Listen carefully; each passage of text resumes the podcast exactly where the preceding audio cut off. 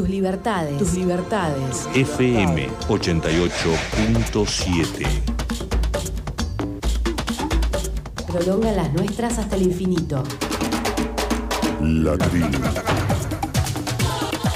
El tiempo es deseo.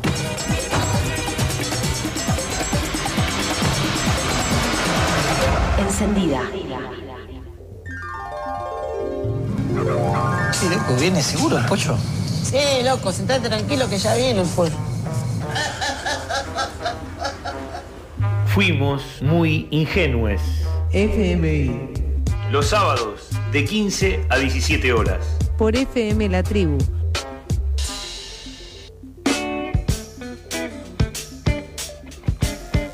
Buenas tardes. Bueno, entonces seguimos acá en lo que es la tribu 88.7.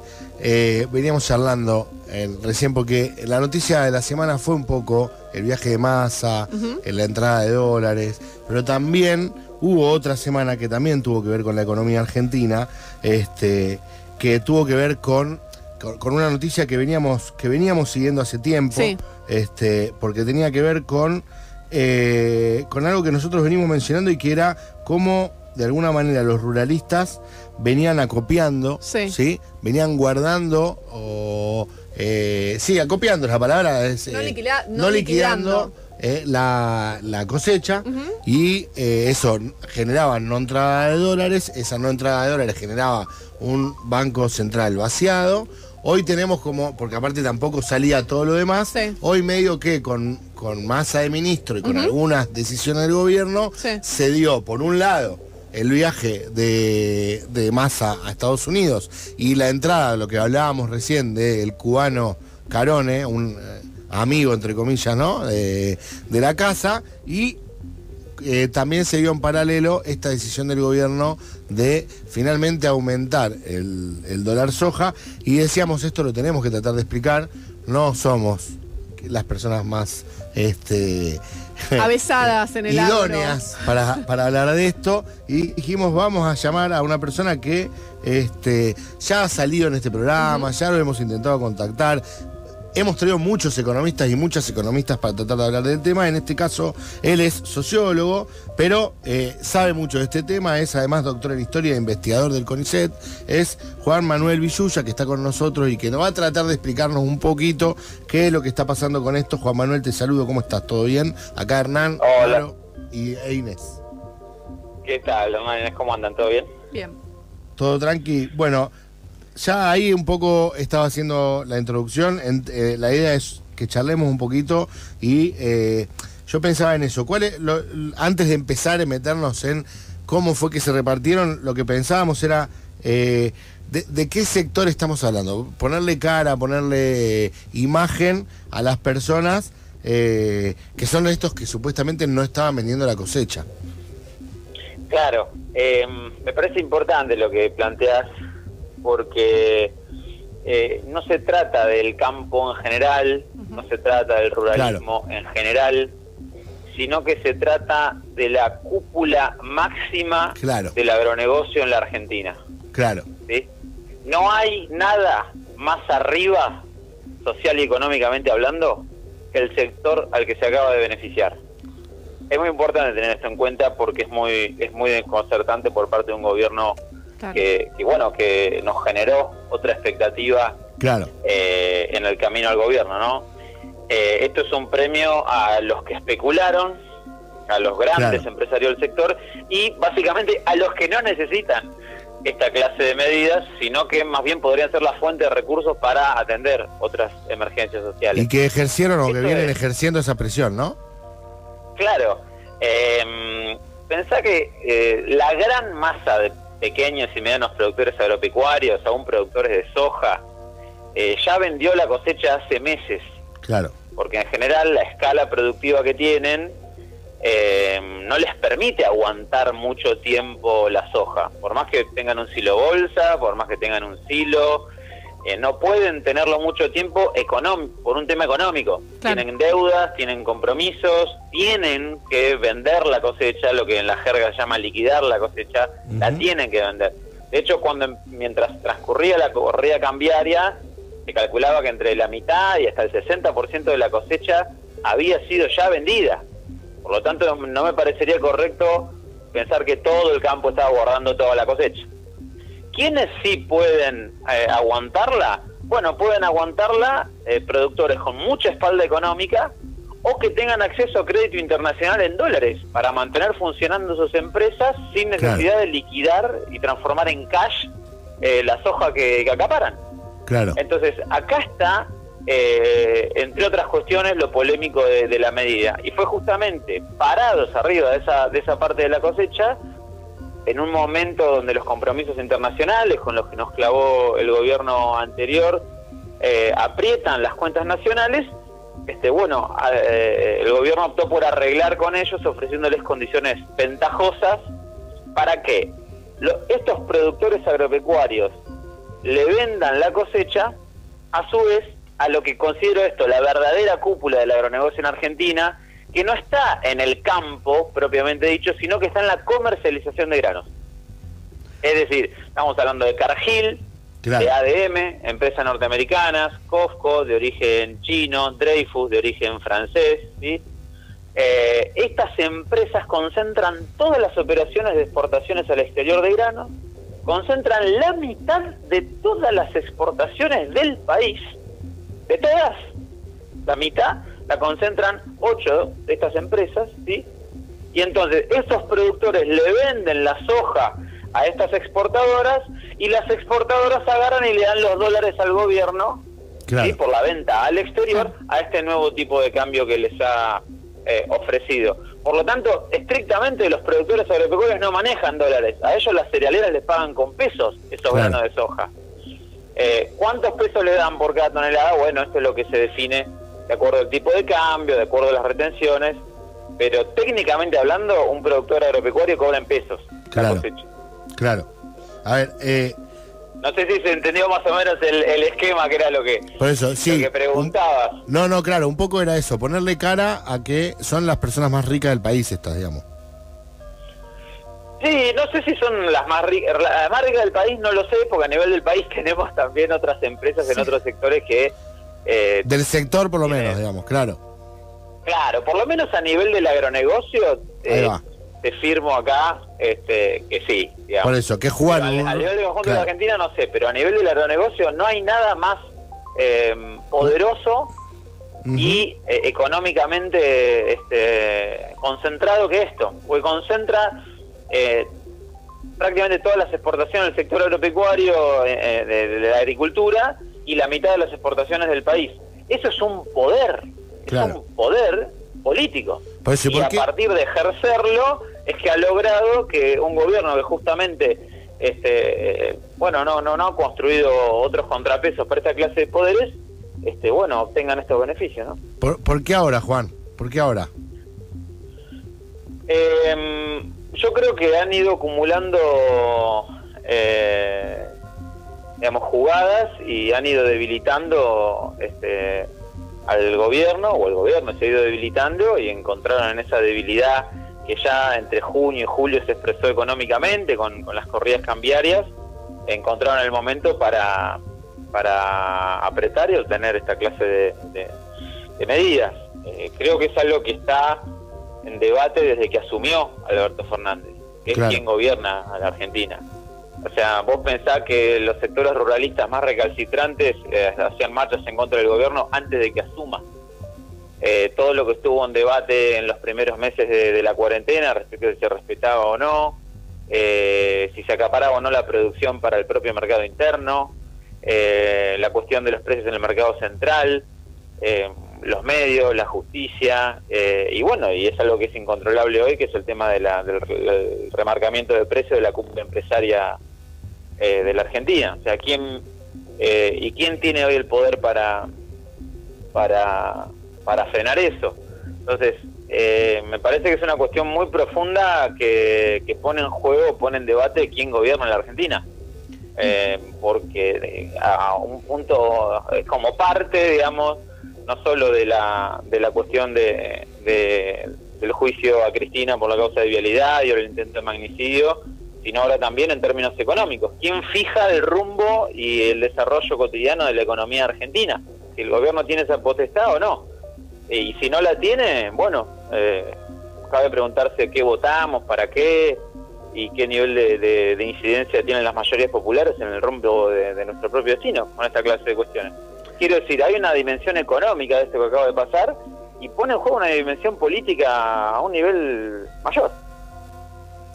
Juan Manuel, ¿y vos por qué pensás que ahora sí está, digamos, está generando lo que el gobierno buscaba, que era que liquiden los dólares que antes, la cosecha, digamos, y así tener los dólares que antes no lo tenían, digamos? ¿Qué fue lo que pasó ahora?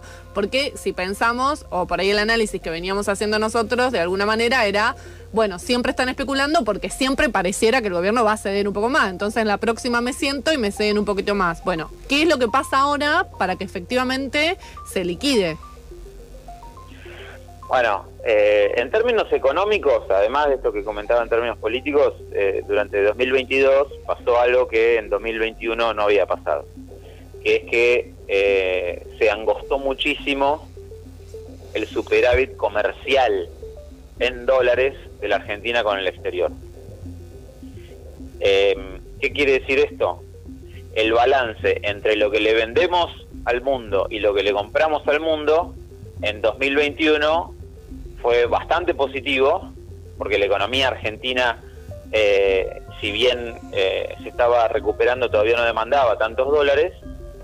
Ese crecimiento maduró hacia 2022 y a pesar de tener precios récord de las materias primas que vendemos, esos dólares que entran no están alcanzando para importar las cosas que necesitamos para, para este, crecer, digamos, Mm. un país con una industria dependiente, insumos importados, pago de patentes y demás, y al mismo tiempo pagar los compromisos internacionales de la deuda externa que estaban venciendo eh, este año y el año que viene.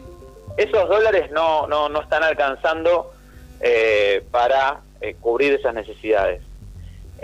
Ante esta situación de debilidad estructural, el propio poder económico local y extranjero que opera en Argentina envise contra el gobierno para obtener ventajas, viéndolo en esa situación de debilidad, viendo en esa situación que no le alcanzan los dólares para, para resolverlo, lo ven una debilidad económica y aprieta. Si hubiera un montón de dólares ahora en el Banco Central, si ese balance fuera eh, eh, balanza comercial o lo que llama también eh, la, la balanza de pagos, digamos, si el balance total de los dólares tuviera, le diera al gobierno otra espalda, ante una, ante una corrida cambiaria, el gobierno tendría un montón de dólares para salir a vender y neutralizar ese movimiento. Claro. Es lo que Claro. pasó, por ejemplo, en una corrida cambiaria que se intentó eh, en el primer año del gobierno de Cristina, en el 2008, eh, también como parte de la conflictividad con el poder económico en ese momento, que permitió que el gobierno neutralizara la corrida cambiaria. Claro. ¿Por qué? Porque tenía un montón de dólares en el Banco Central. ¿sí? Eso es lo que le permitió, te diría, a los dos primeros gobiernos del kirchnerismo enfrentar esta, esta cuestión. Ya en el tercer gobierno de Cristina, o sea, del kirchnerismo, el segundo de Cristina, Sí. Cristina tuvo que prohibir el envío de ganancias al exterior Sí. para evitar que este problema estallara. Estamos hablando de al otro día del 54%, el lunes después del 54% prohíben la remisión de utilidades al exterior, porque Claro. no alcanzaban los dólares para satisfacer las demandas de importaciones, las remesas de ganancias al exterior. Eh, en ese momento no había tanta presión de la deuda externa. Imaginemos lo que está pasando ahora, donde a estas dos presiones se juntan la de la deuda externa que nos clavó el macrismo. Claro. Entonces hay una demanda de dólares enorme y no hay ninguna restricción para que, para que, este, bueno, sí, hay algunas restricciones que están recayendo sobre la clase media, básicamente. Eh, y entonces, ante esa debilidad, ante esa escasez relativa de dólares, eh, es que eh, el propio poder económico la, la aprovecha para obtener aún más ventajas. ¿sí? El problema es que además el costo político de todo esto no lo paga el poder económico, sino que lo paga este, el frente de todos. Claro. Digamos, ante sus propios votantes, ante los que no lo votaron, ante los que están en el medio, pero eh, quien se hace responsable ante la sociedad de no, de no encauzar la situación eh, es el propio gobierno. Entonces hay pérdidas por todos lados, Sí. Pérdidas políticas, pérdidas económicas. Eh, es muy preocupante la situación. De esto que está diciendo que es muy preocupante y coincidimos acá, estamos escuchando con atención porque es hasta raro en donde pa- pareciera que es todo perder, digamos. No hay, no hay ninguna cosa en donde es una negociación insólita, digamos. Esa es la sensación que tenemos acá eh, con Caro y con Inés. Y eh, a mí me generan dos dudas y que por ahí están medio conectadas, así que te las voy a hacer juntas. Porque por un lado, dale. por un lado me pasa que, a diferencia del 2008, ¿no? Vos dijiste Argentina tenía dólares para, para enfrentar esa discusión y hoy está Massa viajando a Estados Unidos para supuestamente traer esos dólares. Entonces la primera pregunta pasa por ahí. Si eso que ese viaje de Massa no podría alcanzar para que Argentina pudiera dar una discusión un poco más fuerte con respecto a quienes especularon hasta este momento. Y la segunda pregunta es, en ese momento, cuando Argentina se le enfrentó en 2008 efectivamente a este tipo de discusión de otra forma, es cierto que el gobierno cri- cri- cristinista tenía otra legitimidad que este gobierno no tiene, política, pero también es cierto que había una unidad o una cohesión del espacio rural mucho más amplia, me parece, ¿no? Y eso te iba a preguntar, porque eso ahí sí que todavía no nos metimos y te iba a preguntar cómo lo ves hoy. Si los ves efectivamente comandando un espacio político que pueda generar esa presión, o es simplemente una cuestión económica. Bueno, sobre lo primero que decís en relación al viaje de masa de los dólares y Estados Unidos, Sí, eh, el, el problema que veo es el siguiente. Eh, con la medida que se acaba de tomar esta semana, los dólares están apareciendo. Ya el propio nombramiento de masa Mm. eh, tranquilizó un poco eh, los mercados, ¿no? Ese eufemismo que, que se utiliza para hablar del poder económico. Eh, y ahora estamos viendo por qué. claro. Entonces, el, el tema es que, por esto digo, digo que está en juego la democracia, que mm, eh, los dólares aparecen, la estabilidad aparece, sí y solo sí se satisfacen las demandas de estos sectores. Claro. Entonces, los dólares sí están apareciendo, tal vez el viaje de, de más Estados Unidos sea, entre comillas, exitoso en sus propios términos, pero el resultado eh, es que eh, no, no, podamos, no podemos eh, darle a nuestro país el rumbo económico que, que pretenden las mayorías. Entonces es una extorsión que opera el poder económico local y extranjero sobre, sobre nuestros gobiernos que pone en jaque la democracia. Por eso digo, pueden están apareciendo, aparecieron esta semana los dólares, tal vez aparezcan inversiones o negociaciones al nivel que las está este, gestionando Massa en Estados Unidos, pero la condición para eso es que eh, se lleven adelante las políticas que le convengan a estos sectores y que son políticas que perjudican a las mayorías populares.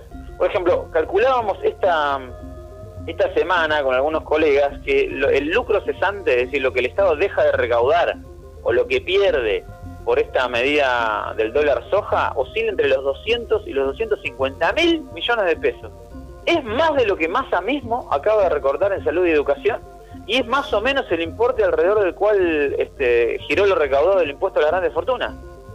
Es decir, que podemos hablar de una transferencia de ingresos muy directa de salud y educación a la cúpula máxima del agronegocio. Bueno, ¿qué ganamos? Entre comillas, ganamos estabilidad y ganamos los dólares que estén en el Banco Central para que para garantizar importaciones, para garantizar pago de deuda externa, es decir, eh, para garantizar el flujo de capital del poder económico, eh, tenés que darle, digamos, la- lo, que piden y si no, no te dejan gobernar, no te dejan funcionar la economía. Por eso digo que está en juego la, la democracia. ¿Qué nivel de decisión tenemos ciudadanos, ciudadanas comunes, eh, gobiernos mismos? Digamos? Ahí hay un, hay un temón para mí que esto está poniendo en juego que es muy, muy preocupante. Y en segundo lugar, lo que preguntaba sobre el sector rural, eh, vamos a ver qué pasa, porque esta medida es como una segmentación de las retenciones al revés, como decía Pedro Peretti en la, en la semana. Eh, no le están cobrando, es como no cobrarle retenciones durante un mes, pero no a los pequeños y medianos productores, sino a los grandes productores. Entonces, eh, acá Federación Agraria, por ejemplo, que históricamente representó a los pequeños o medianos productores de, de la zona agrícola pampeana, eh, ha protestado por este tema, eh, más tal vez que, que, que la sociedad rural o que, o que CRA, pero, pero bueno, no, no, no sale, digamos, de la mesa de enlace y no, no está presentando una política propia como, como llegó a presentar en 2014, 2015. Eh, ya te digo, esto no tuvo tanto que ver para mí con una especie de lockout patronal como el de 2008, ni siquiera con, eh, por ejemplo, el banderazo que hubo fines de abril, eh, previendo un aumento de retenciones. eh, no, no tiene tanto que ver con una presión del sector rural en sí, sino con una presión de las exportadoras, que están sentadas verdaderamente arriba de los dólares que, que bueno, que necesitamos para, para salir de esta situación. Gustavo Idígoras. ¿Puede tener que ver con esto, digamos?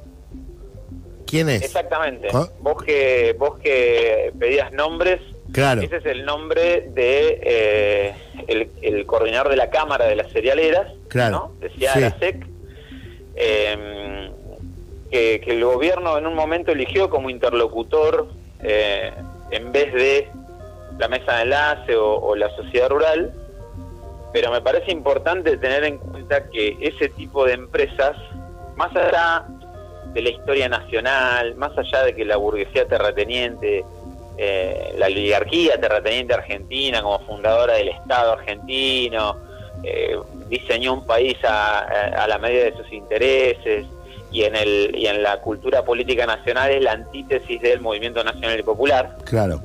más allá de nuestro folclore o nuestra historia y nuestra cultura local, hoy por hoy, Cargill, ADM, Dreyfus, Aceitera General de esa, que, que también es local, eh, hoy son un actor con muchísimo más poder que la propia sociedad rural argentina. Claro. Porque son actores a nivel global, están a la altura de Bayer Monsanto, están a la altura eh, de, de- de- John Deere, de, de Case, digamos, todo lo que son proveedores de insumos, semillas y lo que es la comercialización, son pulpos a escala global. Claro. Entonces ahí hay un problema, que es, bueno, elijo como interlocutor a alguien que este, no sea la sociedad rural argentina, pero finalmente estoy eligiendo un interlocutor más poderoso todavía que eso me podría servir para compensar la influencia local de la sociedad rural argentina, pero bueno, el precio a pagar este, pueden ser situaciones como esta, ¿no? Yo no sé dónde agarrarme. Estamos cerrando la entrevista ya. Son las 4 menos 5. Seguimos hablando acá con Juan Manuel Villuya. Este, no sé si las chicas quieren hacer una pregunta más. A mí, la única que me quedaría por hacerte es si ves algún panorama de salida o alguna propuesta que el gobierno puede traer eh, más alentadora para el lado, para, el- para este lado, ¿no? Para el campo popular. Y con eso ya eh, cerraríamos.